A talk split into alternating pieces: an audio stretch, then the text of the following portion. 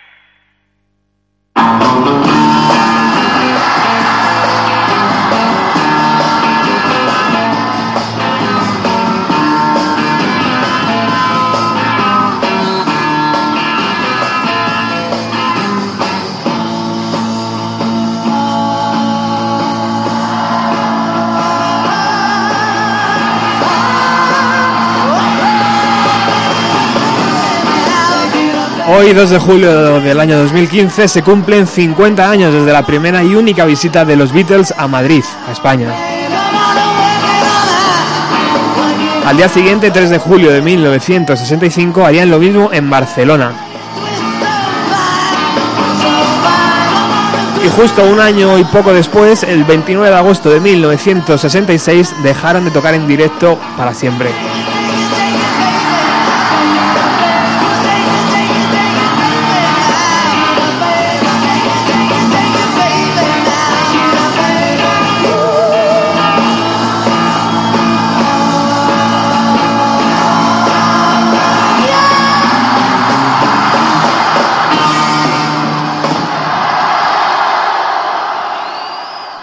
Francisco Bermúdez fue el empresario que logró firmar el contrato con Brian Epstein y Torre Bruno fue el encargado de abrir un espectáculo donde José Luis Álvarez, uno de los pocos periodistas especializados que logró preguntas sensatas al que logró que lanzó preguntas eh, sensatas al cuarteto de Liverpool y que recogió para su revista Fonorama.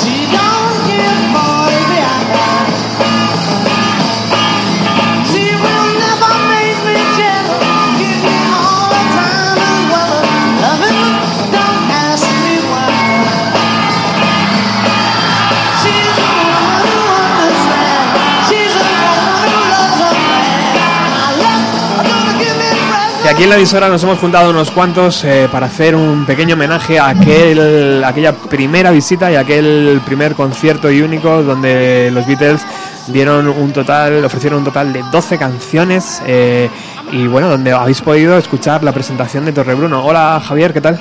¿Qué tal? Buenas tardes. Aquí estamos un jueves más, tío. Pues un jueves más y además un, jueves de, de, gala, ¿no? Porque no todos los días puedes decir que se cumple el 50 aniversario de un concierto de los Beatles, que además fue el penúltimo de, de, esa gira, ¿no? Como bien decías. Sí, señor una gira, una, una, fecha bonita, 50 años, una fecha redonda. De hecho, hay muchas cosas eh, que se celebran en Madrid esta noche para, para conmemorar un poco todos estos años. Y luego iremos comentando un poquito. Eh, y, y, al otro lado del micrófono tenemos a Alex de Ruta 130. Hola, buenas tardes. ¿Qué amiguitos. pasa? Beatlemaníaco. Pues nada, muchas gracias por dejarme pasar. Y creo que es la primera vez que estoy como tal desde el principio en un Bienvenido a los 90, con lo cual es un placer y un honor, ¿no? y nada, pues vamos aquí un poco a destripar toda la verdad, ¿no? Y hacer un bonito homenaje sobre todo, ¿no?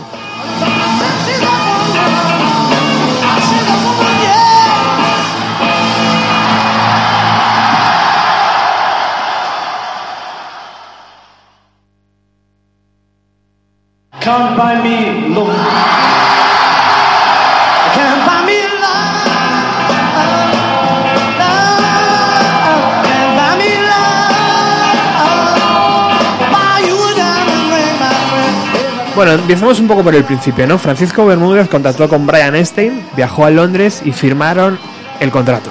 Fueron unas 900.000 pesetas de la época, eh, más un millón, más dos millones cien aproximadamente que se fueron en gastos de organización, alquiler de equipos y todo esto. O sea que los Beatles costaron unos 18.000 euros, para que os hagáis una idea, en aquel año 1965.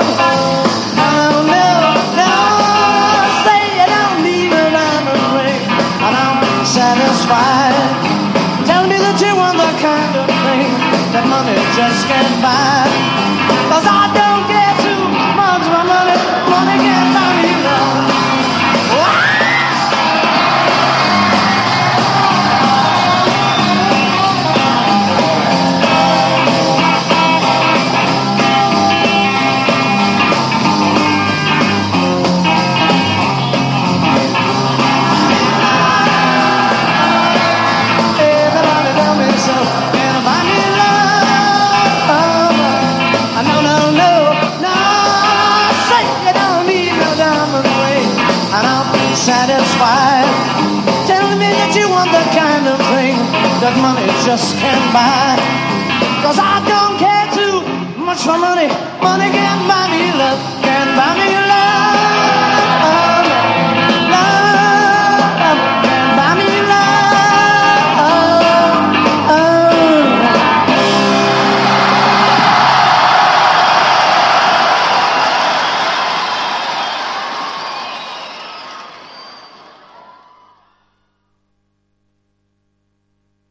I'm a loser. I'm a loser. I'm a loser. And I'm not what I appear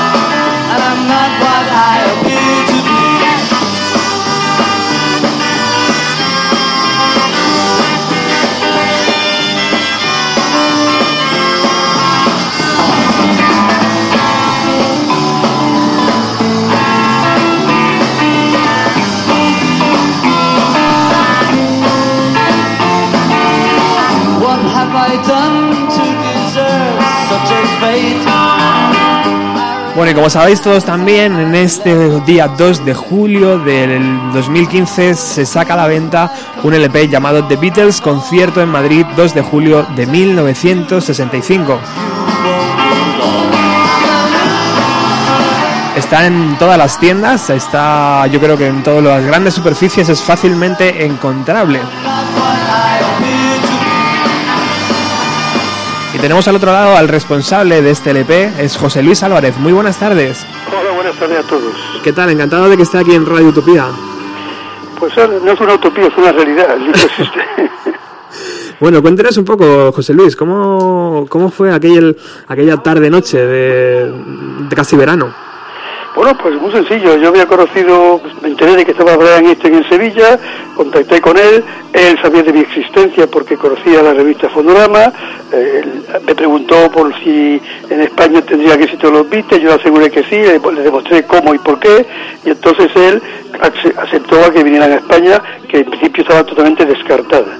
Yo ya como me atravé con cierta, cierta amistad, pues después ya me lo encontré en Madrid, le- fue él quien me facilitó la, entrar a la rueda de prensa porque no me dejaban entrar, porque yo, era, según mucha gente, era un imberbe que tenía una revista de mierda, lo cual no era verdad, pero bueno, yo pensaba que así.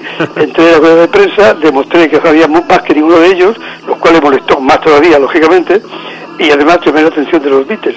Y entonces ya después de la rueda de prensa, me dijo, me dijo que, que era difícil hablar con ellos, que no sé qué, pero mi mal inglés, que yo de hablarlo lo hablo más o menos bien, pero al entenderlo, el turno regular, creí que le dijo, llámame a las cuatro. Y yo a las cuatro le, dijo Roberto, llámale. Dijo, ¿para qué? Si nada, será una excusa.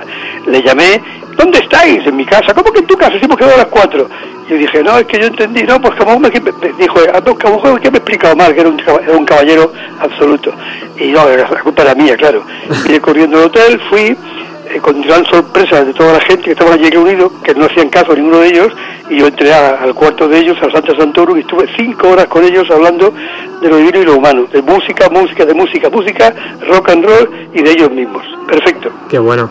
Bueno, imagino que eh, el disco ya lo tenemos en nuestras manos. ¿Qué se siente 50 años después?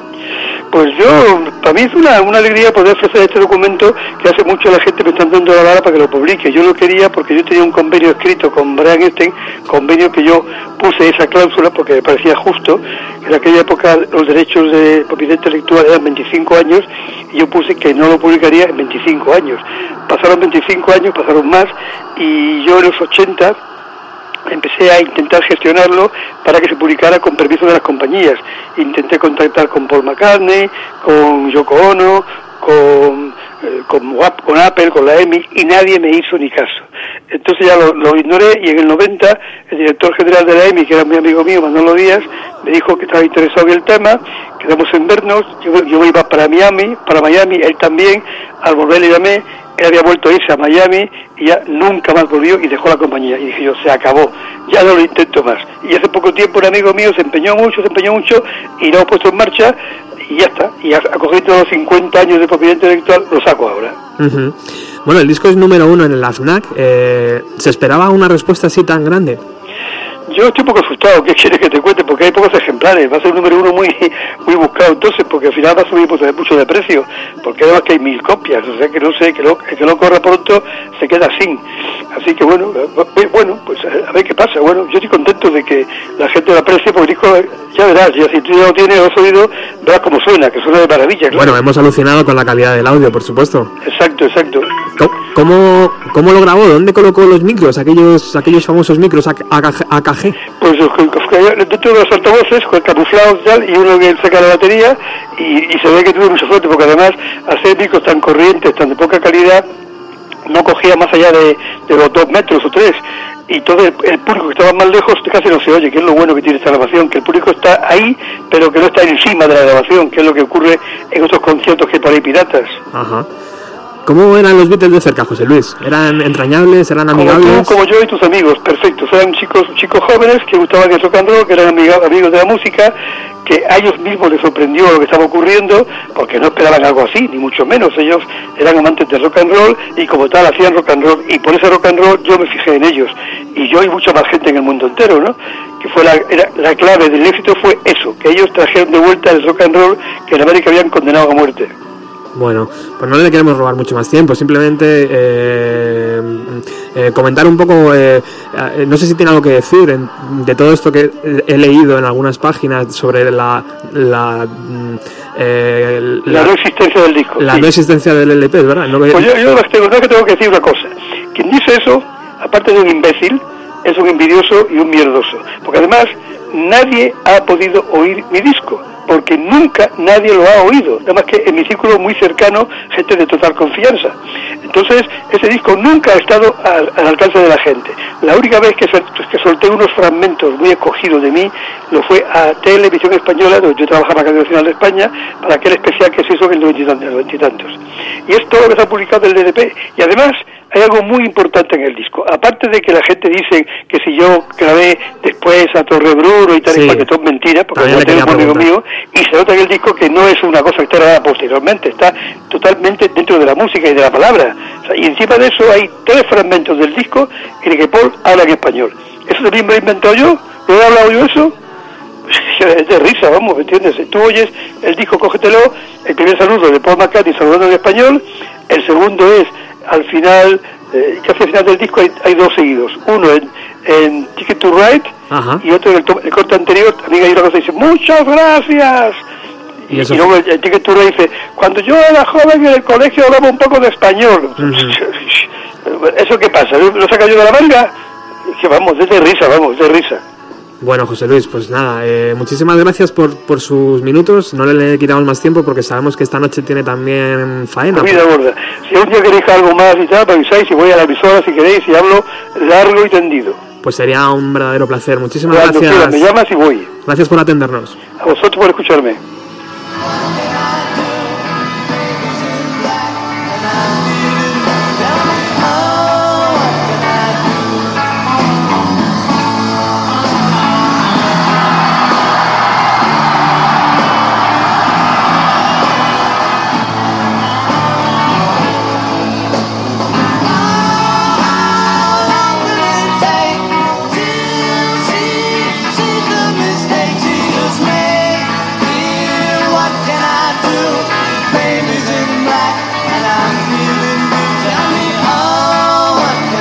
Bueno, como dicen en los periódicos y como dicen, y como dicen en, en, eh, en los grandes medios de comunicación, que paren las máquinas, ¿no? Eh, Javier, se dice así, ¿no? Pues más o menos, sí, que paren las máquinas o que, que deje de soltar tinta a la rotativa, ¿no? Bueno, esto lo vamos a, a zanjar rápidamente. Eh, hemos estado durante dos semanas prácticamente mm, hablando Javier y yo, más yo que Javier, al pobre le he machacado, perdóname, eh, a través de WhatsApp y correos y de todo.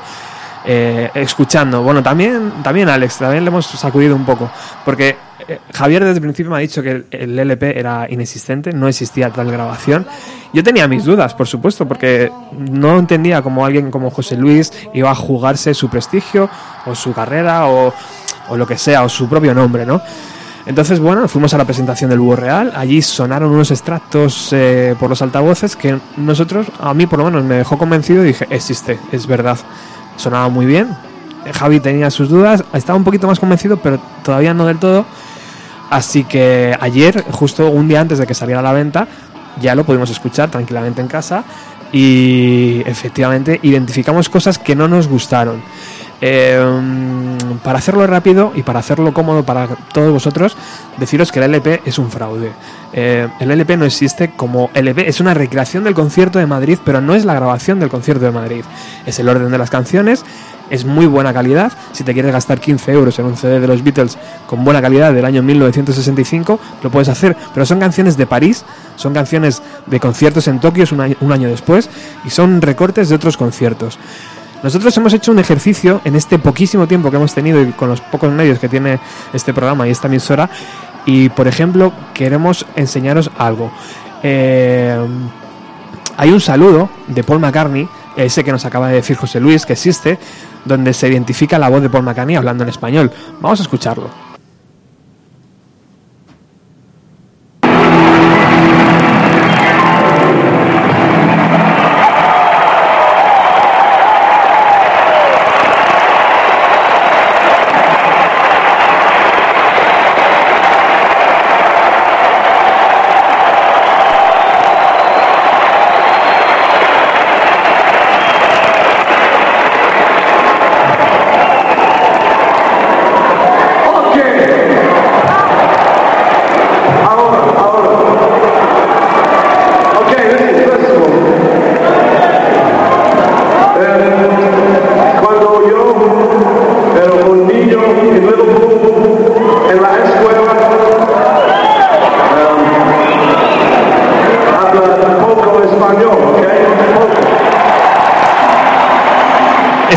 Se encuentra en la canción Ticket to Ride del LP de los Beatles, del concierto de Madrid, pero realmente lo que estáis escuchando es Paul McCartney en Madrid en 1989. Seguid escuchando, por favor. Ahora os vamos a poner la canción.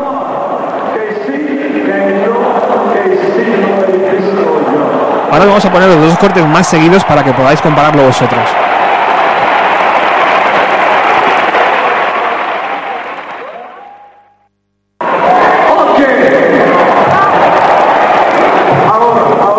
Madrid 1989.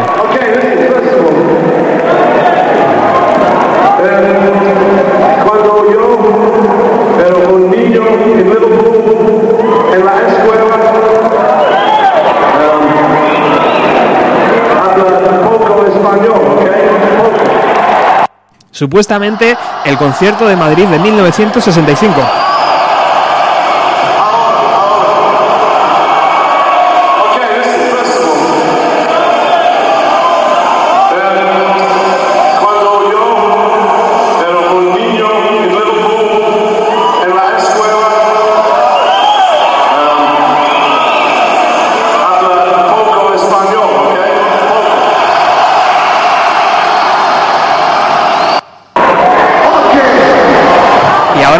Ahora los dos audios seguidos.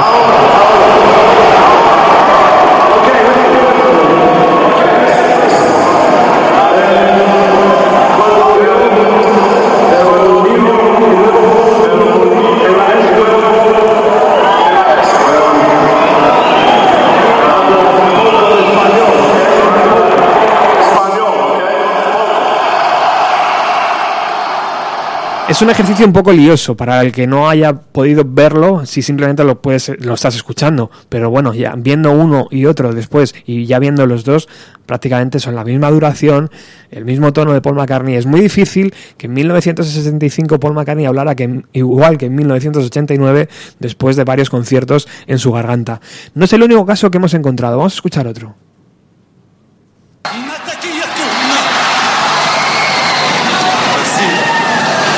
Song we'd like to sing.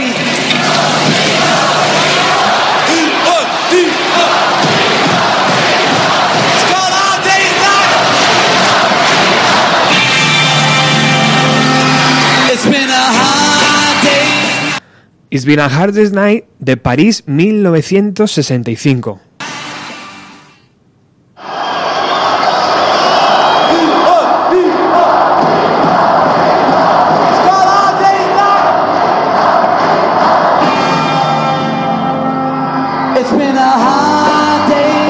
Hardest Night, Madrid 1965. Mismo. Y lo vamos a poner juntos para que lo.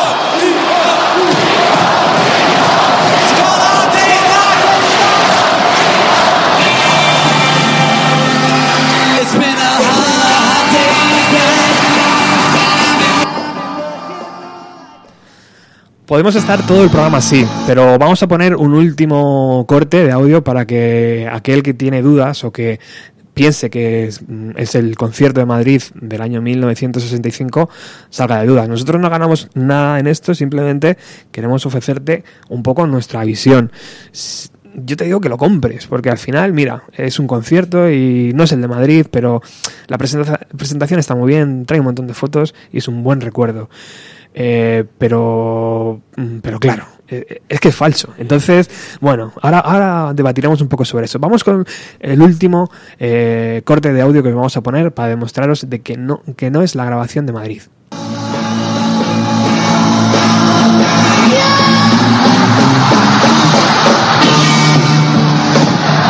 Ese grito que escucháis era John Lennon acabando la canción Twist and Shout. Vamos a escuchar eh, en París, en 1965. Vamos a escuchar la de Madrid.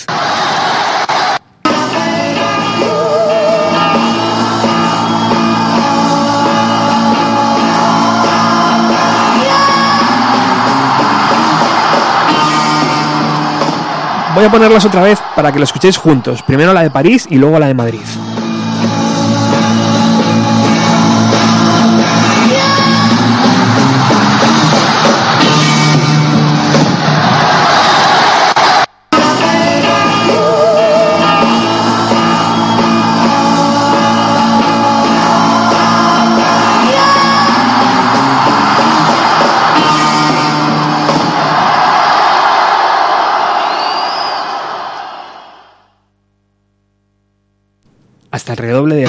Final suena igual, ¿eh?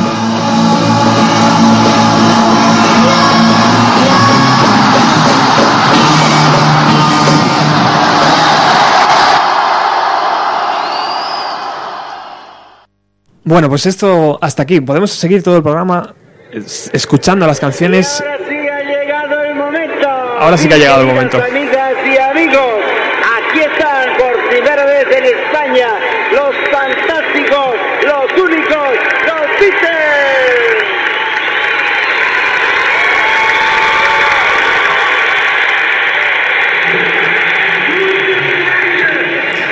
Por ahí de fondo parece que se escucha a un Paul McCartney decir muchas gracias. También, seguramente, si contamos con un par de horas más, lo sacamos de donde está. Eh, pero no vamos a ir por ahí. Eh, Javier, tu opinión personal, por favor.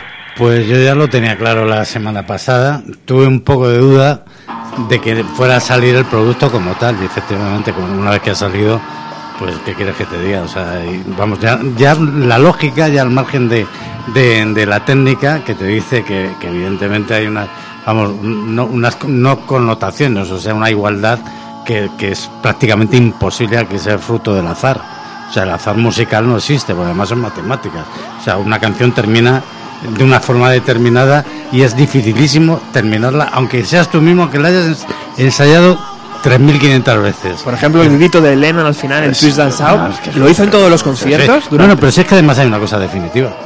Saludo de Paul McCartney es el concierto que da, el, el primer concierto que da McCartney en Madrid, que es en el año 89, el 2 de noviembre exactamente del año 89, en el, en el Palacio de los Deportes, en el antiguo Palacio de los Deportes de, de aquí de la Comunidad de Madrid, que no vuelve luego hasta el año 93 a Barcelona.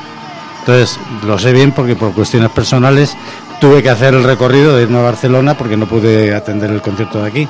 Pero claro, cuando tú pones eh, el saludo de McCartney en Madrid y el vamos, ¿qué pasa? Que, que en 30 años McCartney no ha aprendido ni una sola palabra más de español, solo dice, solo sabe decir que ha ido a la escuela y que es que eso, es que eso resulta de un ingenuo. Bueno, perdona, es que el audio original, el de Madrid 1989, él sigue hablando en español y sigue diciendo otras cosas. Lo que pasa que, imagino aquí en este audio no les ha debido... Claro, no, se disimula, hombre, se disimula. Hubiera sido muy descarado por una sencilla razón. En el Beatles Garden, que es un portal eh, eh, genérico eh, donde eh, hay de incursiones de Facebook a webs, amigas, todo tipo de información alrededor de los Beatles, una de las cosas que les llama cuando se habla, vamos, en concreto, es el, tengo aquí ahora mismo, Shiva Music eh, publica que es un fake, o sea, publica la portada del disco nuevo, es un fake que dice literalmente, no es Madrid, so- son conciertos de París y Tokio mezclados. En el Beatles Garden ya eh, te van haciendo referencias a hipervínculos que son absolutamente... Y una de las cosas que, que- llaman poderosamente la atención es un mensaje de, de un club de Beatles en Sudamérica que dice que, hombre, que qué pena que sea un fake cuando el sueño de ellos era haber oído a, lo- a los Beatles hablar en español, ¿no? Hombre, todo esto haciendo referencias eh, de, de Beatlemaníacos, ¿no? Que en este caso, hombre, yo creo que tiene connotaciones también un poco lamentables por el hecho de que, se conmemora una fecha que yo creo que es eh, definitiva, ¿no? Ujú. Eh, Alex, por favor, tu opinión. A ti te pillas todo de nuevas. Sí. No- Nosotros hemos estado ahí un poco más eh, armando la bola, pero tú acabas de llegar. Cuéntanos Sí, un poco, sí. ¿qué te parece esto? Eh, bueno, la verdad es que me quedo anodado. De hecho, es que estoy ya mismo hablando en directo. Aquí lo tengo en el teléfono con Pablo de Lemuria Music, que era el chaval que en teoría iba a haber sacado este concierto con su propio sello, con Lemuria. Sí. eh, hace ya pues años prácticamente. Vamos, lo tenía el tipo que de hecho la portada y todo lo que podemos ver es lo que este chico iba a sacar desde su sello. Pero es que ahora resulta que le he estado comentando un poquito la cuestión y dice: José Luis va a emitir un comunicado, el contrato y la bobina están peritadas. Esa noticia es falsa. Sea, yo ya no sé qué pensar, pero también esto habrá que luego contrastarlo, ¿no? Con la verdad que le corresponda, ¿no? Yo, en un momento, claro, eh, ajeno a toda la realidad, y por supuesto, yo la palabra de Javi la considero más válida que otra en un principio, principalmente porque estamos hablando de una persona que ha vivido muchísimo, que ha tenido una relación directa con el mundo de la música y con todo esto que nos concierne. Entonces, claro, ya te rompía eh, las, eh, las ideas, ¿no? Porque, claro, yo cuando lo escuché la primera vez dije, ah, pues sí, será verdad. Hablando desde la ignorancia absoluta, ¿eh?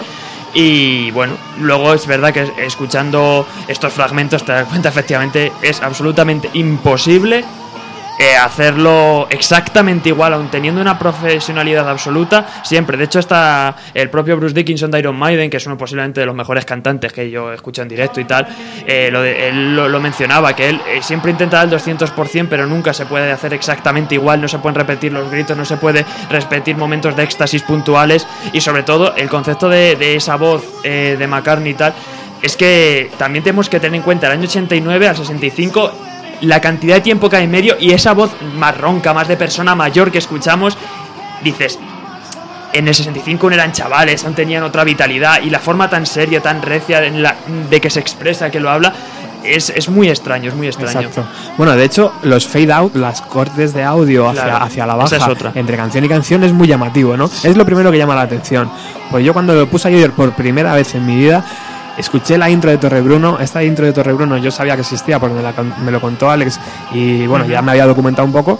Y dije, bueno, vale, se escucha Paul McCartney decir muchas gracias, bueno, vale, eh, pero de repente hay un corte de audio. ¿Por qué cortas el audio? Deja todo el concierto tal cual, 30 minutos, 29, 28, 32. Bueno, Javi. No, quería hacer un inciso que yo creo que es importante. Eh, Juan Agüeras Allende, al cual desconozco totalmente, pero publica que conste que yo, yo mi convencimiento es un convencimiento físico, por lo que he oído. Yo no puedo documentar que sea un fake, o sea, que sea mentira. Lo que, hombre, lo que parece evidente es que desde luego el concierto de Madrid no es. Eso está claro. ¿Cuál es el origen de todo esto? Lo que intentamos o podremos eh, discernir. Pero en cualquier caso, este hombre dice que estuvo en un programa con el Mariscal Romero el 23 de enero de 1996, en el que el mismo José Luis Álvarez ya reconoce que, le había ofrecido la oportunidad a Torre Bruno de regrabar en el año de 92 ese saludo y que luego él lo aprovechó para dárselo a la televisión española.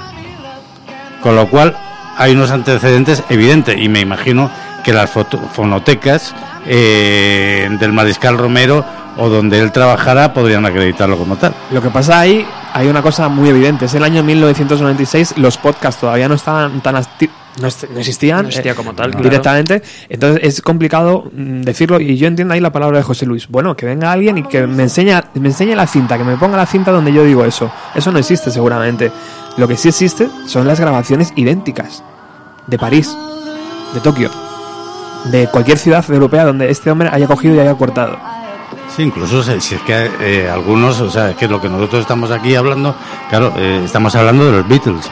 Los Beatles son conocidos aquí, en Camboya, en Australia, en Nueva Zelanda, en el Polo, en Groenlandia, donde tú vayas, alguien ha oído alguna vez alguna canción de los Estamos Beatles. hablando del grupo más grande de la historia de la música. Claro, entonces, bueno, O sea, tú resulta que sacas un concierto eh, que se supone que ha estado inédito, metido en una bobina, que eso tampoco me lo creo. Tú no tienes 25 años en una bobina, eh, sonido y luego lo reproduces de esa, con esa calidad. Vamos, eso me lo diga quien me lo diga. Eso sí que no me lo creo. ¿eh? Entonces, claro, esto da de sí mucho. Y hay gente que, claro, que sabe evidentemente muchísimo de los Beatles, muchísimo de música, e incluso hacen eh, referencias y hacen estudios sobre la posibilidad de que la Rickenbacker, que, que, entonces era la, la joya de la corona para, para los Beatles, las guitarras, eh, no fueran, no respondieran o correspondieran con las que están utilizando en el concierto de, aquí de Madrid. Porque lo que está cierto, lo que está claro es que este, como buen productor y además como un maniático del orden, eh, tenía claramente hasta el número de, instrumentos que llevaban ellos en la gira. Por ejemplo, eh, Lennon llevaba Rickenbacker la 325. Sin embargo, la Harrison llevaba la de 12, dos de 12, 12 cuerdas, pero llevaba Gretsch. Entonces, digamos que ese sonido, aunque no sea muy mm, eh, muy notable, o sea, o, o muy evidente para alguien que no lo entienda, para alguien que está muy acostumbrado a discernir entre sonidos de guitarra, es definitivo. Y claro, tú oyes, sobre todo en Sisa Woman, que es descaradísimo el, el riff de guitarra de Lennon, hay un tipo que entienda de música, sabe perfectamente qué guitarras ha usado. Bueno, eh, Alex, eh, tú conoces perfectamente a Pablo, o por- Sí, sí, más, claro. que, más que nosotros. Pablo escribe aquí un texto que dice que no me gustan los héroes, hacen demasiado ruido, donde defiende la figura de José Luis. Y yo creo que la figura es defendible 100%, porque ha hecho cosas por la música y ha, ha hecho mm, revistas, ha hecho un montón de cosas. Mm, No este, es un- este no es un programa para atacar a la figura de José Luis, simplemente queremos que tú sepas qué vas a comprar o qué o si lo vas a comprar si quieres, vamos. Sí. Entonces, que- eh, perdóname, ¿qué, qué, ¿qué idea tenía Pablo de, hacer con esto? Porque él sabía que esto era mentira o... Es que, por lo que yo estoy comprobando, él sigue pensando que es verdad. Con lo cual, es que yo ya no sé a quién creer ni... ni- Vivimos en España y esto es tierra de vándalos, ¿no? Que diría Barón Rojo. Entonces, mm, en fin... eh, Aquí la pela está por encima de todo, entonces yo ya no sé ni a quién creer ni, ni tal, pero vamos, él sí que tenía la, vamos, la idea absoluta y, de hecho él, el dibujo con la grabación, él me lo enseñó a mí también, me dijo, mira, esto ya yo lo he escuchado, tal, es alucinante, no sé qué. Pero claro, es que ya luego uno no, no sabe, pues eso, no sabe hasta qué punto es verdad. Yo igual, yo no quiero atacar a nadie, ni, a, ni atacar ninguna figura, ni quitarle el mito, ni la ilusión a la gente, pero sí que es verdad que, que ya la cosa es un tanto preocupante, ¿no? Sobre todo teniendo en claro es- esas evidencias musicales. Y es que, volviendo al sonido de guitarras, eh, yo tampoco soy tan tan fan de música, pero o sea, tengo ese, ese oído que puede tener un profesional que lleva toda la vida escuchando, pero sé diferenciar una Gretsch de una Rickenbacker porque son guitarras muy características. Estamos hablando de unos años en la que la pureza, el- en la pureza del sonido distingue perfectamente un concierto de otro. Entonces, mm, el- la cabeza se me llena se me llena de dudas, ¿no? Entonces, claro, mm, O sea, que es un poco jugar, jugar con la con el, eh, con el recuerdo de la gente. Porque Claro. es un concierto de hace 50 años. Y es un concierto que fue muy poca gente, y sobre todo gente de a pie, porque tengamos en cuenta que cuando esto se, se realizó y tal, era todo tan rematadamente caro y la gente estaba en un momento muy complicado, con lo cual una persona de a pie normal, los asfaltos que hablábamos y tal, no podían ir porque no podían permitírselo. Esto estaba, eh, de hecho, en los libros y tal, que se recopila la anécdota, te habla eso de la élite, eh, pues esos niños de bien y tal, pijillos de la época que iban para pasar el rato para ver algo que era novedoso y que era como lo guay, ¿no? De aquel entonces.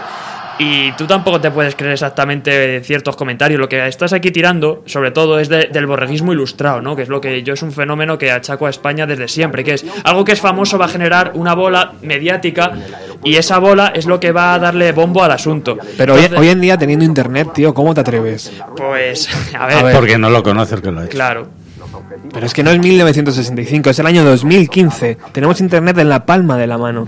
Podemos saber perfectamente qué hizo Paul McCartney en la noche de Madrid, tío. En las- todas las veces que ha tocado en su vida. Bueno, hay un pequeño detalle que yo lo saco de otro sitio, que no, no es muy conocido y es por qué razón Brian Epstein termina aquí, al margen de lo que dice José Luis. Ajá. Brian Epstein fue el productor, vamos, productor, no, no puedo decir productor, pero bueno, digamos que fue el que ayudó a un tal Higgins, que era un torero eh, de origen colombiano, eh, eh, o sea, de padre británico y madre colombiana, que el hombre todo su sueño era triunfar como torero aquí en España. Entonces se hizo amigo de Brian Epstein, eh, lo conoció en una de de los viajes que, hizo aquí a España y entonces lo promocionó. Y entonces de ahí viene el hecho de que de que Epstein fuera a la feria de Sevilla, conociera el mundo taurino y de y de ahí que José Luis Álvarez, como él contaba, localizara en Sevilla a este hombre. O sea, pero realmente el- el- la idea primigenia de, de, de Epstein era dedicarse al mundo taurino de forma indirecta. Bueno, estás aquí en el 107.3 de la FM. Estamos hablando sobre el nuevo disco de los Beatles, concierto en Madrid. Únicamente se puede encontrar en las grandes superficies españolas, así que si estás al otro lado de las fronteras no, no vas a poder hacerte con él. O sí, por internet a lo mejor te llega. Si lo la pides especulación que va a haber ahí por internet, eso sí que va a ser tela. Pero desde aquí te queremos dar un mensaje. Ese disco es totalmente falso. Vamos a escuchar el nodo de aquella época.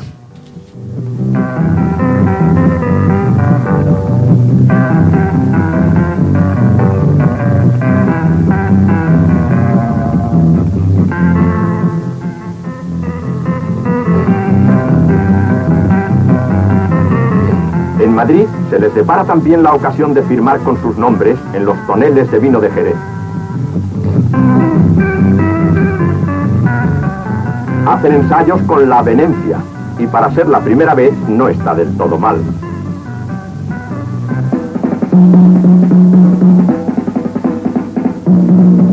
Y ahora la lección del profesional.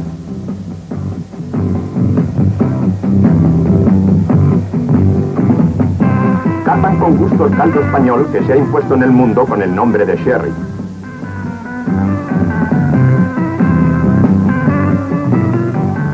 La actuación musical está anunciada en la Plaza de Toros, donde salta a la vista que no hay un lleno.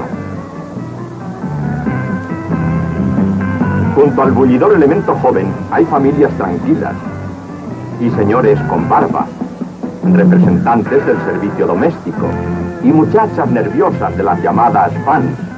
Y en el estribo de la barrera, la familia completa con el nene.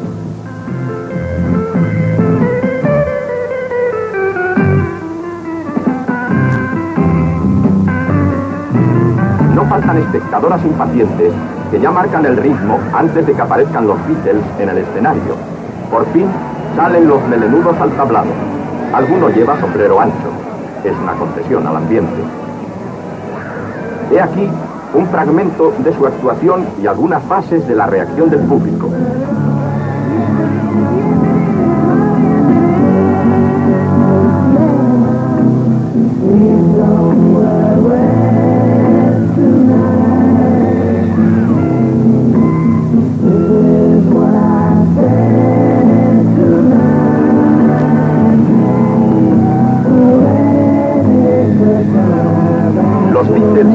Por Madrid sin demasiada pena ni demasiada gloria.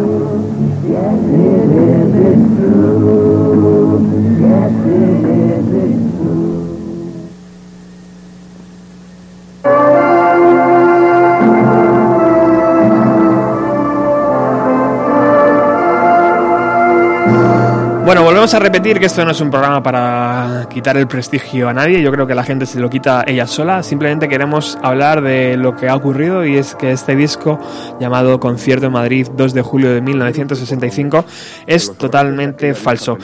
Eh, cosas que tienes que cosas de esto de ventajas que tienes eh, en hacer un programa de radio es que conoces a gente muy interesante. Eh, esta semana he conocido a Javier de Castro, he hablado con él durante durante un media hora aproximadamente 40 minutos. Javier de Castro es historiador y musicólogo. En 1994-1995 sacó un libro llamado Olé Beatles. Eh, en, el, en el 96, un par de años después, sacó otro llamado Elvis, el rey de España. Y bueno, ha hecho también cosas como los Beatles, el fenómeno inesperado en el año 2006. Y los Beatles, Made in Spain, que es, una, es un gran libro que tengo aquí, que gracias a a la editorial Milenio, a Gloria por, por este envío que me ha hecho y que me tiene súper bien mimado y cuidado. Desde aquí le, le mando un, un- un saludo enorme. Eh, pero Javier es un, es un personaje muy interesante. Él sabe de los Beatles un montón de cosas. Este, es- durante estos días hemos hablado y, y me ha quedado clarísimo que él tenía que estar en el programa de hoy. Y bueno, mm, Javier, eh, muy buenas tardes, tío. Hola Roberto, encantado de estar aquí con vosotros. Bueno, eh, hemos, hemos empezado un poco a trompicones porque mm, durante la noche de ayer y el día de hoy ha sido todo un poco espídico y hemos escuchado el audio del supuesto concierto, hemos comparado el audio con otros audios, hemos buscado, hemos rebuscado, tampoco mucho, pero lo que nos ha dado tiempo y al final nos hemos dado cuenta que no, que el, que el concierto de Madrid va a ser que no existe y que bueno, esto es una recreación de aquel concierto eh, bonita, en un CD muy bonito, con unas fotos muy bonitas, pero que el audio ya existía y ya estaba colgado y ya estaba retratado todo lo que, lo que aquí nos vende José Luis. Eh, John, sin, no te quiero quitar mucho tiempo respecto a esto, pero mm, tu pequeña opinión sobre, sobre este concierto, eh, Javier, ¿cuál es? Bueno, pues eh, básicamente eh, he estado escuchando tanto la, la intervención de José Luis Álvarez como, en fin, como luego los comentarios que habéis hecho aquí tú y tus colaboradores y, en fin, estoy absolutamente de acuerdo con la teoría, eh, en fin, además pienso que es una teoría absolutamente demostrable de que efectivamente lo que José Luis ha metido en el vinilo y en los CDs que ha empezado a comercializar hoy mismo, pues lo que se oye no son a los Beatles actuando en la, en la Plaza de las Ventas, sino a los Beatles eh, actuando el 20 de julio del 65 en el Palais des Sports de, de París, eh, en la misma gira efectivamente en la que ellos también eh, pararon en España, pero en fin, eh, como dices tú, eh, Internet eh, es ahora una hemeroteca viviente Sí. eh, maravillosa y que permite, yo cuando eh, he conseguido el, el audio de, de esas canciones del, del, del- del supuesto disco del concierto de Madrid, eh, bueno, he hecho un ejercicio como tú de, hacer una comparación rápida. No, no, no he perdido tampoco mucho tiempo porque lo encuentran muy fácilmente.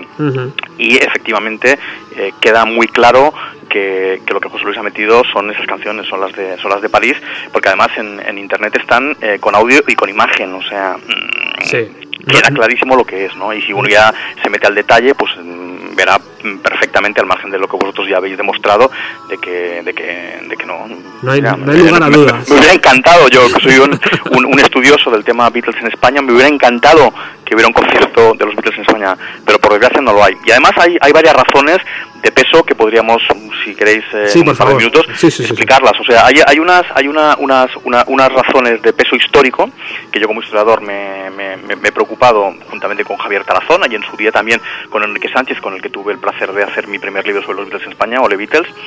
Eh, eh, eh, de- bueno, pues eh, de ver, mira, eh, mm, los Beatles eh, eh, cuando eh, eh, están eh, mm, compatibilizando su, su actividad como músicos que graban discos y, y que actúan en directo, tienen dos eh, vertientes muy diferenciadas de su trabajo. La primera, los Beatles tenían un contrato con Parlophone, eh, del grupo EMI, en exclusiva para cualquier cosa que tuviera que ver con el sonido, con las canciones grabadas, conciertos, lo que fuera. Eh, el- los únicos que podían grabar y autorizar eh, grabaciones era la EMI por un lado. Segundo, eh, eh, José Luis ha afirmado que él hizo el negocio con, directamente con, con Brian Epstein. Brian Epstein era su manager para el tema de los conciertos en directo, de la organización de conciertos, del tema de- del merchandising, de los negocios, digamos, más allá de la música, y era lo único que él podía decir. De hecho, eh, Brian Epstein no aparecía en su vida eh, por ninguna de las sesiones de grabación. El máximo responsable, el que mandaba allí,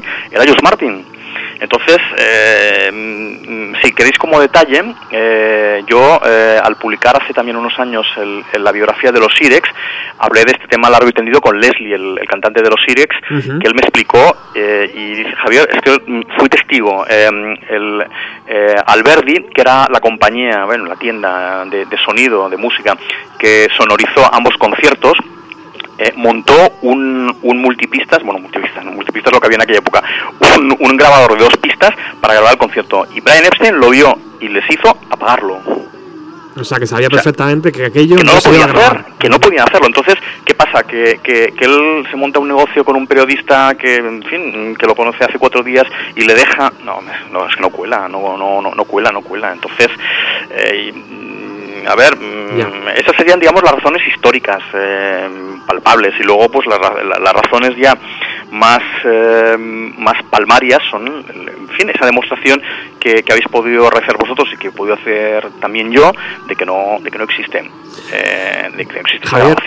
Javier, ¿qué, qué te hace pensar que José Luis se juega el tipo por algo así? Porque no hay necesidad, ¿no? No tengo ni idea, no tengo ni idea. A ver, él, él, él eh, ha explotado durante muchos años. A ver, y que conste que yo a José Luis le tengo un cierto aprecio, lo conozco bien, hemos hablado montones de veces. Él se interesó eh, por mi libro, en fin, el, primer que, el primero que saqué, en fin, me llamó por teléfono, Javier, bueno, en fin, eh, hace años que nos conocemos, ¿no? Pero él siempre ha explotado muy, mucho, mucho eh, eh, esa bueno, eh, él, él tuvo la suerte, eh, segu- seguramente bien ganada, de haber sido el, el- el único periodista, su revista, la- el único medio que pudo hacer una entrevista en exclusiva. Entonces él ha explotado durante muchos años eso, Que tú tienes una copia, además. de, de la revista. Sí, ¿no? Sí, claro, claro. eh, tengo una copia porque además el eh, José Luis, eh, esa revista, aparte que se encuentra por ahí, no es, no es, no es tampoco ningún incunable, esa revista José Luis hace unos años empezó con una política de, eh, de hacer eh, reediciones facsímiles de todos los números de, de Fonorama y, y se encuentra, o sea que no es ninguna cosa. Bueno, de hecho creo que en el, que en el, en el pack este de coleccionista, mm, eh, en fin, que son las tres versiones que, de las tres versiones que se está ahora comercializando, en la, la más cara lleva una, una reproducción también de Fonorama. Entonces, bueno, a ver, tuvo la suerte de hacer esa entrevista. Eh, seguramente fue la entrevista más personal que se le hicieron a los Beatles entonces, porque porque las ruedas de prensa fueron, un, en fin, fueron una juerga y eh, real- realmente los únicos que sabían de música eran los de Fonorama, eso está claro. Pero más allá de esa, de esa realidad y, que, y del valor que Fonorama tuvo como revista durante todos esos años, de ahí a que él pueda crear un, explicar un montaje de que él, en fin, de que él es el, el- incluso hasta yo le he oído decir por ahí que casi, casi, fue él el responsable que vinieran a actuar a España, por favor. O sea, en la- el 64 Bermúdez ya está hablando con los hermanos Great, que son unos picatostes de la, del, del- del negocio del espectáculo de Inglaterra, y están hablando en el 64 para que vengan a España. ¿Tú te imaginas que, los Beatles podían hacer una gira y de pronto, como José Luis ha explicado en algún sitio, eh, mm, prácticamente montan el concierto 15 días antes, hombre, las giras eran como mucho más serias, había una infraestructura, había toda una, una parafernalia que había que, que, que- que mover los Beatles ya eran un grupo que cuando se movían por ahí sí que es verdad que, que no llevaban a 50.000 personas como llevan ahora cualquier de los artistas importantes, ¿no?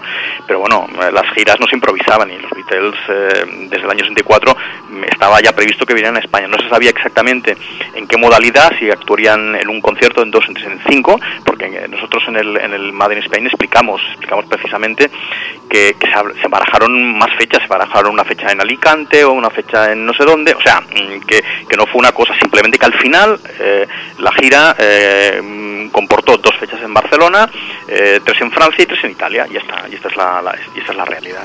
Bueno, vamos a hablar un poco, Javier, de, de lo que fue aquel concierto, de lo que significó para la, la ciudad de Madrid y para la ciudad de Barcelona, para España en general. Eh, te, te presenta Javier Rangel, que es, eh, si no recuerdo mal, fue la primera promoción de periodismo en la Complutense, ¿no?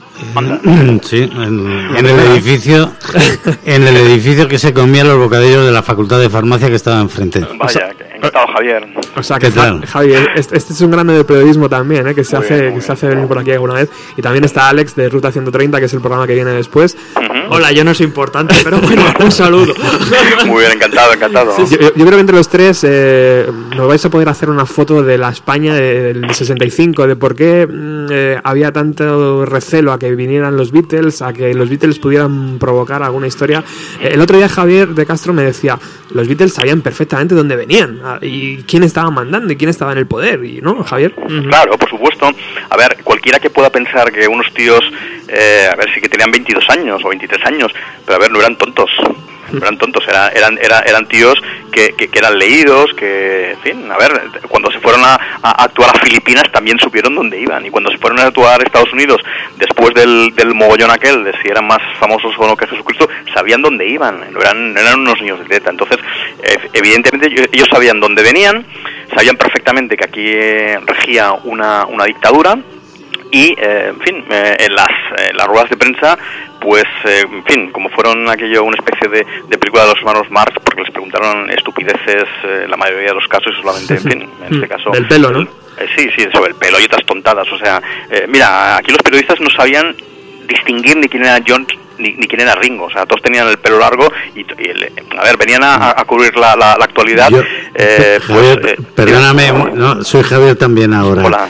Tengo que romper una lanza en favor de algunos de los periodistas que había allí, que eran Algunos. gente bastante bien documentada. Algunos, ¿eh? Eh, eh, por ejemplo, a Mestoy se lo llevó. O sea, luego además hay otro problema eh, que, que- que- del que nadie hasta el momento habíamos comentado nada y era el inglés. O sea, porque claro, mm, el nivel de inglés que, que tiene un británico es considerablemente superior, yo creo que al de cualquiera de los que pudiera haber en esa época en España. ¿no? Entonces, yo, una de las cosas de las que siempre dudé es que nadie pudiera hacerles una entrevista en inglés con, en igualdad de condiciones. Sin notas, además. Y sin notas, y encima quedarte, vamos, yo tengo un nivel, creo, bastante alto de inglés, y, me- y creo que me hubiera costado. Es más, he estado en ruedas de prensa con McCartney, Sí. y me ha costado mucho entenderle, porque además habla mm, bastante rápido, e incluso eh, de vez en cuando pues mete sus pullitas. Yo me, eh, yo me con- refería, Javier, yo me refería básicamente a que eh, mandaron los diarios, eh, en fin, los medios de comunicación, eh, mandaron a, a profesionales que no eran especializados en música.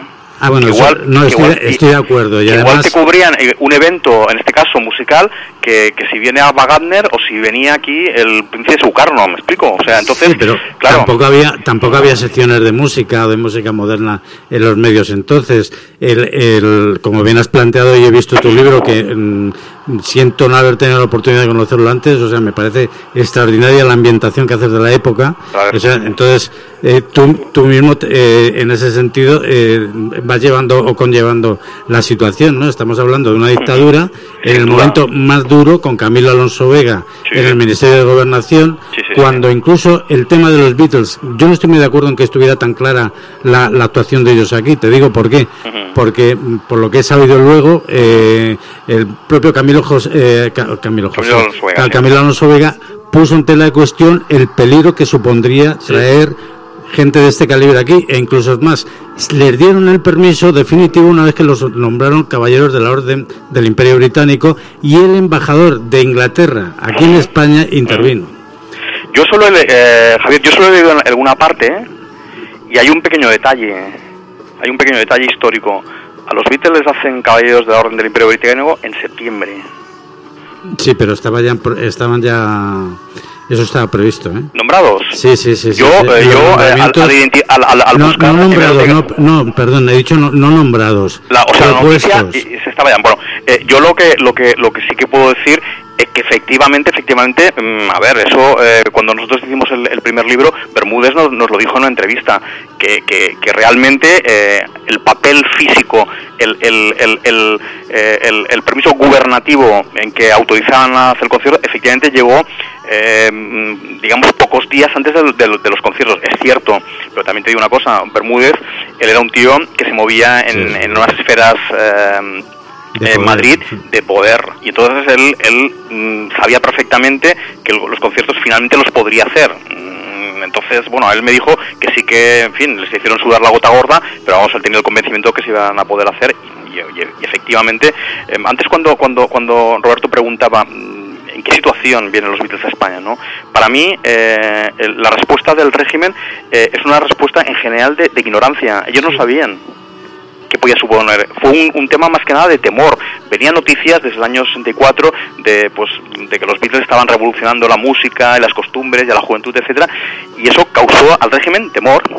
Y fue contra ese temor, a ese cambio, a esa revolución juvenil, si quieres, a lo que el régimen puso todas sus armas eh, vía los, eh, los medios de comunicación, eh, digamos, eh, afines al régimen, para intoxicar primero mm, no solamente la, la- la- la realidad de los Beatles, sino todo lo que suponía eh, la juventud, la música eléctrica, el pelo largo, etcétera. O sea, mm, ahí hubo una, una campaña pues muy bien orquestada desde esos medios afines al, al régimen y que de alguna manera eh, otros medios que no lo eran, de alguna manera pues más, eh, más light, pues mm, bueno, pues se hacían eco un poco más eh, sobre la parte positiva de esa música y de que eran unos tíos muy simpáticos y todas esas cosas. Pero bueno, a ver, no olvidemos eso, era una dictadura y las cosas no eran fáciles. está claro. Eh, Javier, bueno, yo soy, soy Alex. Nada, yo te quería preguntar que también eh, de otros libros que te hablan del contexto de la época, de Sí. incluso de la música ya en general, yo tengo algunos Sí. muy buenos de ellos que directamente narran anécdotas de que hubo una presión policial desde el minuto uno en el concierto Sí. para intentar reventar aquello y que finalmente no se celebrase, ¿no? Cierto, cierto, cierto. Mira,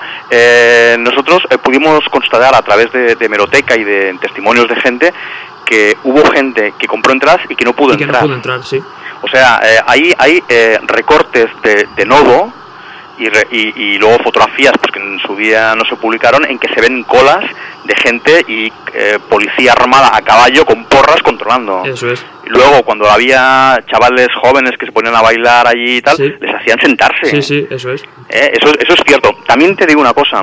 En Madrid, al ser el, el- el- sitio de la capital, Claro. eh, claro, eh, digamos el control policial fue mucho más exasperante que no en Barcelona, que era una ciudad pues alejada de, de la capital, eh, tradicionalmente más cosmopolita, más abierta a Europa y que de si en Madrid eh, los Beatles llenaron media plaza de toros, que es lo que llenaron, en Barcelona la llenaron completamente. Y luego pues eh, la ma- manipulación de la información, esas imágenes de nodo en que se ven las, las gradas medio vacías tanto en Madrid como en Barcelona diciendo que no han triunfado cuando las, esas imágenes se tomaron en cualquiera de los casos tres y cuatro horas antes de empezar el concierto. O sea, eso es una cosa muy falaz y muy vergonzosa, pero bueno, mm, era como funcionaba entonces el tema. Un poco la, la diferencia entre Madrid y Barcelona empezó aquí, eh, Javier. o sea, porque muchas veces eh, nos encontramos que artistas, eh, bueno, me estoy yendo por peteneras, pero muchos, muchos artistas eh, prefieren eh, Barcelona para tocar que no Madrid. Eh, ya evidentemente el régimen no es el mismo eh, y tal, pero sí que me llama mucho la atención que en Barcelona consiguieran llenar la plaza y que en Madrid eh, aquello no acabó. Bien por la- el miedo de los padres, bien por la presencia de los grises, Sí. bien por porque en Madrid es verdad que estaban todos los grandes ministerios ¿no? de aquel entonces. Pero, pero sí, sí que yo creo que la gente de Barcelona fue el chapalante, tío, y Bueno, dijo, exactamente, ta- también lo que pasa, eh, eh, en algunos en algunos mentideros se presentó como esa avenida de los Beatles a España como si fueran a venir los vándalos y iban a arrasar con todo, iban a violar a todas las chicas.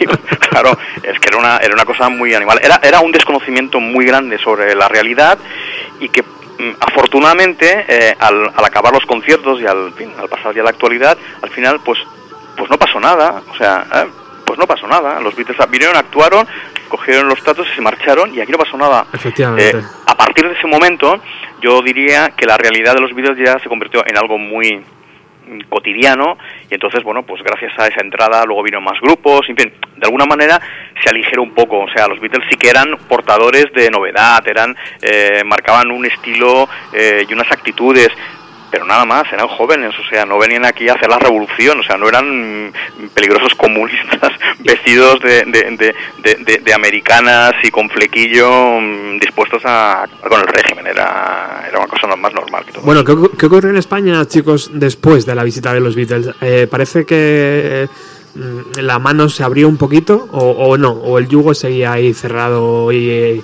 y la dictadura seguía a su ritmo. ¿Qué opináis vosotros? Yo creo que, que fue un respiro. Un ¿Sí? respiro mínimo y de, de poco más de veintitantos minutos, aquí y allí.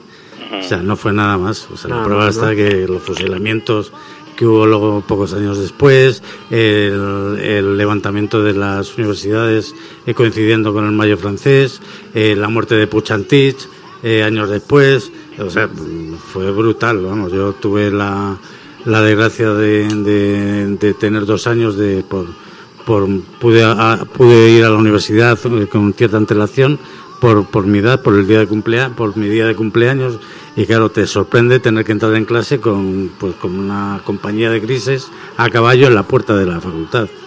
Era tremendo. O sea, eso, para alguien que no lo haya vivido, o sea, yo lo tengo, tengo un recuerdo todavía de eso muy, muy difícil de, de- de eliminar. Con lo cual yo creo que lo que sí, lo que sí es cierto es que yo creo que la, la visita de los Beatles sí dio ciertas esperanzas a la gente que esperaba eh, no sé, cierta constricción ¿no? de, de, de- de por parte del régimen, pero que mm, yo creo que no bajó la, la guardia en ningún momento. Oye, Javier, eh, Hola, dime. de Castro, eh, ¿por, qué, ¿por qué Torre Bruno fue el encargado de abrir aquel concierto? Eh, pues mm, por, Imagino que era la atracción... Bueno, no, a ver, eh, vamos a ver, eh, todos aquellos eh, chavales eh, que en los años 80 pues teníamos 14, 15, en fin, eh, éramos ya adolescentes y que veíamos la televisión habitualmente y, y tenemos en, en- en la, en la memoria a ese Torre Bruno haciendo programas infantiles Sí. y todo eso. Eh, hay que decir, y es honrado decirlo, que en el año 62-63 Torrebruno era un cantante italiano que se había venido a España y se había quedado eh, de mucha fama, que vendía muchos discos y que eh, tenía un nombre muy importante en la música. Entonces era un tío pues que, que ya en esa época pues era considerado eh, algo más que un, un cantante, era un showman. Entonces eh, le, le- le hicieron el encargo a él como showman, básicamente eso. O sea, no era, no era nada peyorativo, al contrario. En fin, supongo que él se lo tomó como un gran honor Hombre. que dado oh, que Bermúdez or- organizaba un, un concierto alrededor de la atracción musical más importante del mundo en ese momento, eh, que él fuera el, el encargado de presentarlo, sí, claro. También imagino, Javier, esto me, la- me, lo acaba, me lo dijo hace unos días eh, eh, eh, el compañero Javier Rangel, me dijo, seguramente el, el español de Torre Bruno no era el mismo en 1965 que en el Claro. año 18- 1982, ¿no? Ese es un detalle, ese es un detalle. Bueno, otro, además- otro, otro- detalle, otro detalle es que eh, Torrebruno cuando hace esa regrabación de su propio, cuando se parafrasea él mismo, Sí. Eh, las palabras, las palabras que él, que él, que él dice son las mismas que nosotros eh, escribimos para Ole Beatles. Y eso no estaba escrito en ninguna parte. Eso es una recreación, es una libertad literaria de los autores. Ya. Bien. Sí, sí, sí, sí. Total libertad para hacer... No, yo tengo que decir una cosa de Torrebruno. Yo lo conocí momentáneamente a través de un buen amigo mío de Barcelona que lo conocía de, de allí. No tuve la oportunidad de preguntarle nada, pero lo cierto es que él tenía, a pesar de todo, tenía algo de acento cuando Siempre. hablaba con normalidad. E, inclu- siempre. e incluso más luego oí unas declaraciones de él en Italia que le habían hecho alcalde del pueblo donde había nacido, terminó donde falleció. No, a ver, eh, no abandonó nunca ese acento. Lo que Claro. ocurre es, como, como decía Javier, eh, como decía antes Roberto, seguramente en el año 65, cuando hace apenas dos, tres años que él está ya pululando por aquí, eh, no tenía tampoco el dominio del castellano Claro. que tendría a posteriori, eso está claro. Claro. Eh, Está ahí, es que Es que es muy, mi- es muy misterioso. O sea, los misterios que ha tenido la, la grabación de la Sí. voz humana en estos 50 años, la verdad es que son dignos de un estudio aparte. Pobre Torre Bruno. ¿no? Mira, le, podíamos- le podías haber preguntado a, a José Luis, que también hubiera sido una cosa bonita, preguntarle si grabó alguno más de, de los teloneros. No aprovecho para grabar a los pequeñiques, Eso- o grabar Sí, a bueno, Mitchell. mira, buena pregunta también. Pues sí. ¿Verdad, ¿Verdad que es buena esta pregunta? Sí, señor, sí, sí, sí, sí. Sí, y ya que- Además, hubiera, seguramente hubiera sido más rentable ahora mismo y más creíble o tendría más credibilidad Claro, oír a claro. los pequeñiques con, Claro. Sí. con, con esta gente. Sí, sí, sí. más sencillo, seguramente. Claro. ¿Qué- ahora que has sacado tú el tema, Javier, eh, ¿qué, qué- qué me contáis de aquella de aquel elenco de, de artistas? Estaban los pequeñiques, estaba Freddie Davis, estaba eh, Big Cheese, estaba The. The Mother of Form, Trinidad, Trinidad Steel Band, eh, Martins Brothers y Juan Cano y su gran orquesta. Y Eso, de, eso en Madrid y en Barcelona Sí. casi casi parecidas y sustituyendo a los pequeñiques por, eh, por los Sirex Los Sirex, y sí. sustituyendo a, a, a los a, a las Big Chicks por los Rustics creo algo Ajá. así. Mm. Bueno, pues simplemente eh, cuando uno a uno le, en fin, le cuestionan, oye, ¿qué, qué caras eran las entradas, ¿verdad?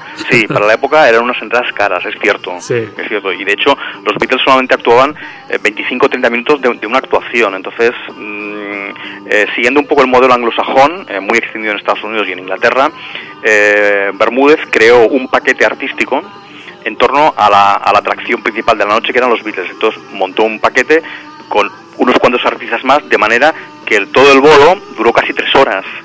Mm, Bueno, no es lo mismo, no es lo mismo pagar por, Claro. una, por una sola actuación de 20 minutos que por un bolo de tres horas. Entonces, de alguna manera, era para justificar el, eso, el, el precio de las, ent- de las entradas. Sí, sí. Digo, ahí hay un detalle también que, claro, cuando hablas ahora dices, bueno, 75 y 450 pesetas de, de entrada, hay que tener en cuenta que el primer salario mínimo interprofesional que se fija en 60 pesetas es del año 63. Sí, sí, sí. Que me imagino que seguramente Javier tú lo podrás eh, tener con más eh, eh, mm, definición, pero vamos, no creo que pasara de 65 pesetas.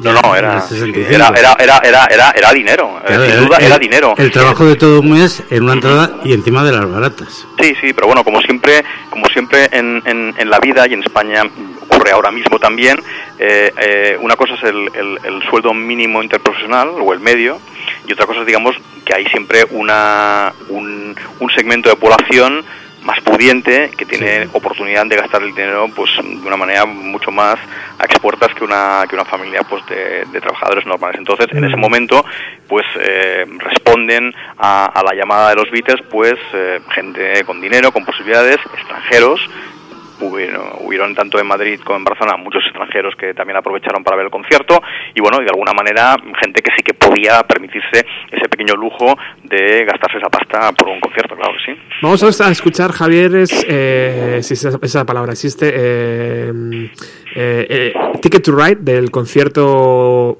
de Madrid, entre comillas, eh, que ya sabemos que no es el de Madrid, por si te acabas de conectar a la radio. Estamos, estamos hablando del, del nuevo eh, disco que se llama The Beatles Concierto en Madrid, 2 de julio de 1965. Ya hemos desgranado al principio, con el, hemos hablado con José Luis Álvarez, el que grabó aquel concierto, supuestamente, y ya hemos eh, identificado algunas cortes de audio donde podemos encontrar, pues por ejemplo, a Paul McCartney en Madrid en 1989 y donde hay conciertos en París, en Tokio y en diferentes ciudades eh, a lo largo de los años. Y quiero compartir con vosotros eh, este, esta canción Ticket to Ride, que era eh, el single que, que en aquel momento estaba de moda, ¿no, Javier? Sí, el, el single que había aparecido mm, eh, de los Beatles eh, había aparecido en febrero del, del 65 y era eh, la canción, digamos, que estaba siendo radiada eh, por en los diferentes programas musicales y efectivamente era, era su hit del momento. Vamos a escucharla y ahora retomamos la conversación.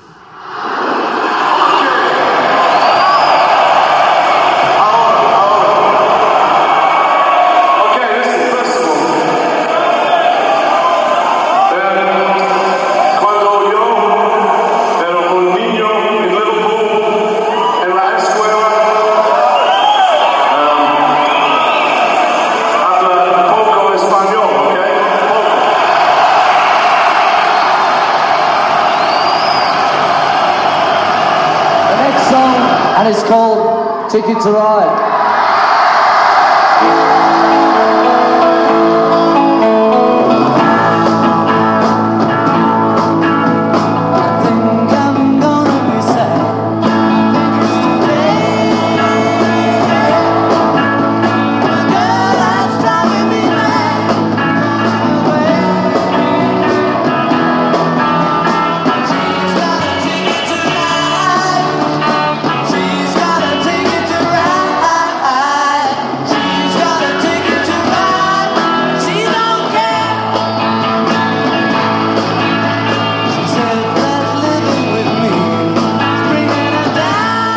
Ticket to Ride, la canción que en ese momento era la, la, más, la menos conocida porque era la más nueva de los Beatles y que habéis escuchado la presentación de Paul McCartney donde eh, misteriosamente Javier Rangel y Javier eh, de Castro el, el audio cambia eh, drásticamente de la presentación de Paul McCartney a George Harrison, creo que es el que habla después.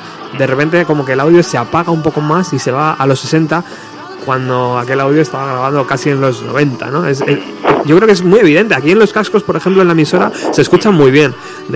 Y invito a, a que el oyente lo haga a través de los cascos, pegaditos al oído, va a poder identificar incluso cortes de audio de palmadas que no pegan unas con otras. En un editor de audio. Uy. Lo, cual- lo cuelgas al- al- y ves el, el escalón de, de audio que existe. Cosa que nos hace pensar, bandas, cosa que nos hace pensar que tampoco le han dedicado demasiado cariño a esto eh, y que yo esta tarde he estado, porque me ha comido el tiempo al final, pero he estado eh, a punto de llamar a un señor que se llama Juanma Basi- mm, Basavilbaso de Satélite Studio aquí en Madrid que ha mezclado, masterizado y restaurado el audio y me hubiera encantado llamarle por teléfono y decir pero qué audio de restaurado, ¿qué, qué has hecho con esto? ¿Qué, qué- pero esto de dónde viene, amigo? ¿Qué, qué querías hacer?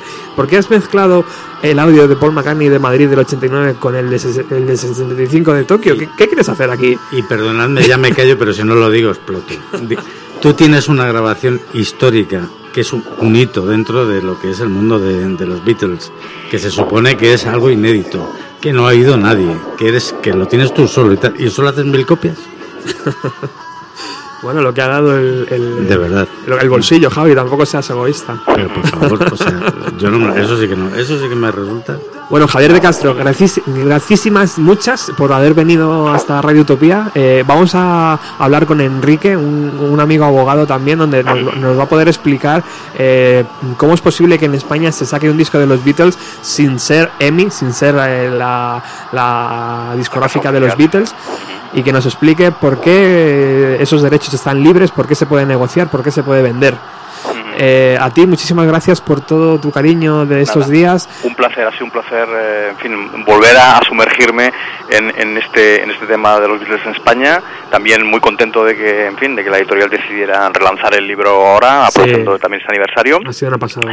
Y, y nada, pues eh, contento de, de haberos conocido también como, como, como emisora online y, en fin, me abono ya mismo eh, a, a vuestra emisora, Radio Utopía. Y Javier nada, de Castro. un placer de, de haber escuchado y a mis compañeros, en este caso de la tertulia, eh, muchas gracias también y un abrazo fuerte para todos. Un saludo a ti también. Un abrazo enorme, Javier. Te dejamos con I Feel Fine. Muy bien.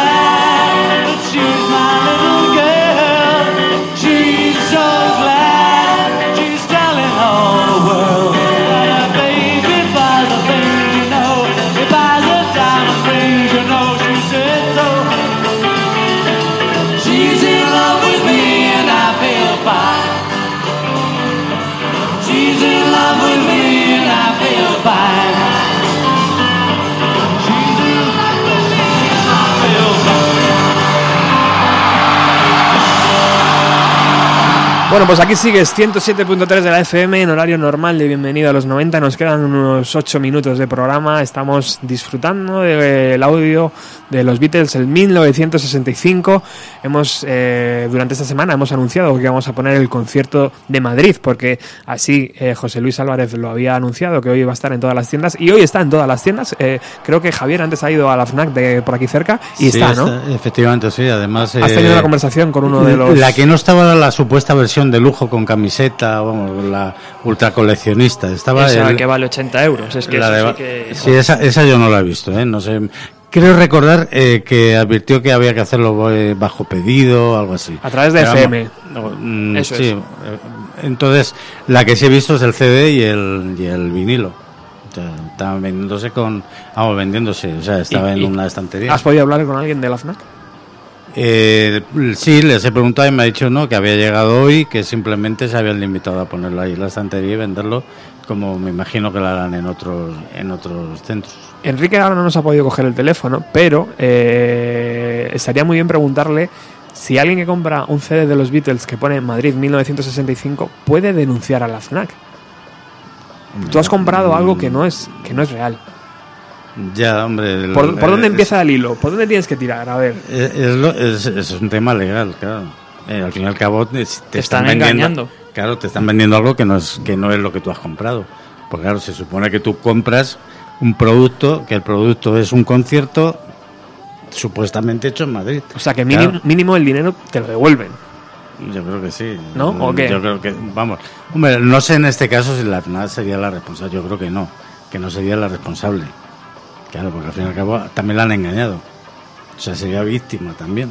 O sea, si yo creo que es que esto es, al fin y al cabo, si es, ojo, que estamos dando por hecho que es falso. Que yo insisto que, hombre, las posibilidades de, de error aquí son mínimas, pero bueno, siempre te cabe la duda de que, bueno, ¿cómo es posible que alguien se tire a la piscina así? Pero vamos, si ha sido capaz de tirarse a la piscina y de esta forma, o sea, si realmente no es cierto lo que está dando, Claro, ahí está el tema. claro, es que es muy se- a mí me parece un tema muy serio. Y luego otra cosa, ya que ya que nos quedan pocos minutos, ¿cómo es posible que la EMI o que Apple. Music eh, eh, imagino que sí habrá hecho algún movimiento o a lo mejor es que se acaba de enterar de que en España alguien está sacando algo así. ¿Qué va a pasar a partir de ahora? Ahora yo lo que tengo claro es que se va a armar una gorda. O sea, yo eso no me cabe la menor duda, porque eh, contamos, sí, mil copias y tal, claro, mil copias, pero que van a salir. Eh, luego hablamos del concepto Internet. El primero, que se lo compre CD, que tenga dos dedos de frente, lo que va a hacer es subirlo, y eso se va a empezar a mover de una forma increíble, pero no solo por las redes de España, sino por todo el mundo, porque Internet al final un, un tío desde Japón puede acceder, un tío desde Rusia, o sea, quiero decir, eh, y ahí todo se va a complicar, porque van a empezar a salir muchas comparaciones, cada uno va a empezar a soltar su opinión, y luego, claro, entraremos aquí con el tema de Apple y todos los derechos que tienen, porque en teoría ahora mismo es quien está cortando el bacalao con los Beatles, que recordemos, sigue siendo en el año 2015 el grupo más vendido, y que eso tiene que generar una cantidad de dinero que se escapa eh, a mi imaginación, Que, con lo- lo cual... que- que el otro día Javier me recordaba que parte de los derechos los tenía Michael Jackson. No, no parte no, compró todos los derechos que le costó o una bronca. Vendió una parte, ¿no? Porque cuando grabaron eh, McCartney y Jackson, Jackson, se hicieron sí. muy amigos. O sea, Y entonces dijo, ¿tú en qué invertirías el dinero? Claro, la fortuna que tenía Michael Jackson después de haber vendido 30 millones de copias, imaginaros lo que podía ser. Y dice, pues eso, derechos de autor de los Beatles, dice eso. Y entonces ni corto ni perezoso se fue y los compró. Y a partir de ahí, McCartney no se lo perdonó en lo que le quedó de vida. Es más, incluso el otro día tú me enviaste también la recuperación de los derechos de autor, de Sí. la, la hipotética recuperación o la hipótesis sobre la recuperación de derechos de autor de, de, de McCartney, porque es una de las espinas que se quedó gra- grabada. Porque es tal la cantidad de dinero Claro. que generan al cabo del año que era después de que haberse arruinado, ¿eh? de gastarse solo el dinero en Graceland, de pagar una fortuna por el juicio que tuvo por eh, pederastia.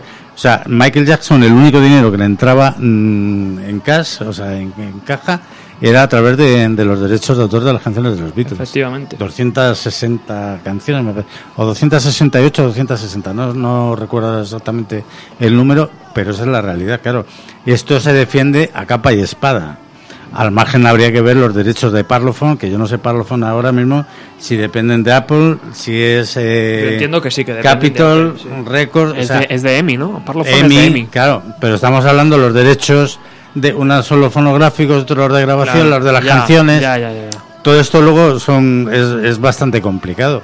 Lo, lo que sí hombre, yo me imagino que algo, pues igual tienen quieren decir algo también. No, lo sé, pero- Una de las eh, hi- hipótesis que era es que José Luis ha decidido pringar porque sabe que va a pagar, sabe que va, va a recibir multa, a lo mejor de 100.000 euros, 200.000 euros, pero es que a lo mejor se va a llevar medio millón. Y dice, bueno, medio millón menos 200.000, 300 Eso limpio. al póker, ¿No? Claro, eso no sé yo hasta qué punto puede Una ser hipótesis. beneficioso. Sobre todo teniendo en cuenta claro, el tema de que estás estafando a la gente. Yo, igual, suponiendo, Es que, es que ahí está. suponiendo que, que sea falso, ¿eh? que tampoco quiero aún tirarme a la piscina del todo. O sea, a mí lo que de verdad me gustaría es que finalmente alguien demostrara, pero de una forma seria, porque luego oyes voces de todos los lados, que es lo que me está pasando a mí ahora mismo, y ya no sabes al final a, a quién creer, ¿no? De momento ya sostengo esta idea que he comentado antes. Pero es que es eso, no estamos hablando solo de una multa que te pueden poner por haber sacado un proyecto eh, sonoro de tal año, sino que es que estás estafando a la gente, que estás vendiendo algo como un producto que no es, y luego aparte eh, es que es, que es una locura absoluta. vamos, no Bueno, aquí hemos hecho un ejercicio pequeño, de muy pocas horas Por que hemos tenido el LP en las manos Claro, y es donde hemos encontrado cosas Pero- significativas. Pero yo creo que el, el ejercicio de, de recomposición temporal de unas grabaciones hechas en el año 65 con una diferencia pues de, de 20 días, yo creo que ese digo perdón de 20 días, de 30 años, o sea, es que pues es que es que es que, es que eso resulta casi increíble. Sí, sí, o sea, sí. cuando tú estás oyendo las versiones de Tokio y estás oyendo, te están diciendo que es la de Madrid y es la misma, yo no sé cómo se puede llamar eso, si hay alguna Claro. figura literaria o legal que lo pueda recoger, pero vamos, Y ya estamos hablando, incluso aquí por lo que estoy viendo, de comentarios, de comentarios de extranjeros que ya están eh, comentando lo que hemos hablado aquí, ¿no? De que efectivamente asegurando que esto es París, que no sé qué, que está tocado, o sea, que el- la parte hablada de McCartney es del año 89, de lo de Torrebruno, en fin, es que mm, se está cayendo con toda la casa. vamos. Otra vez los españoles, tío. ¿eh? Otra vez los españoles armándola. Spain Sí. is different. Bueno, vamos a escuchar rock and roll music y vamos a intentar eh, conectar y ahora ya nos despedimos. The next song is called Rock and Roll Music.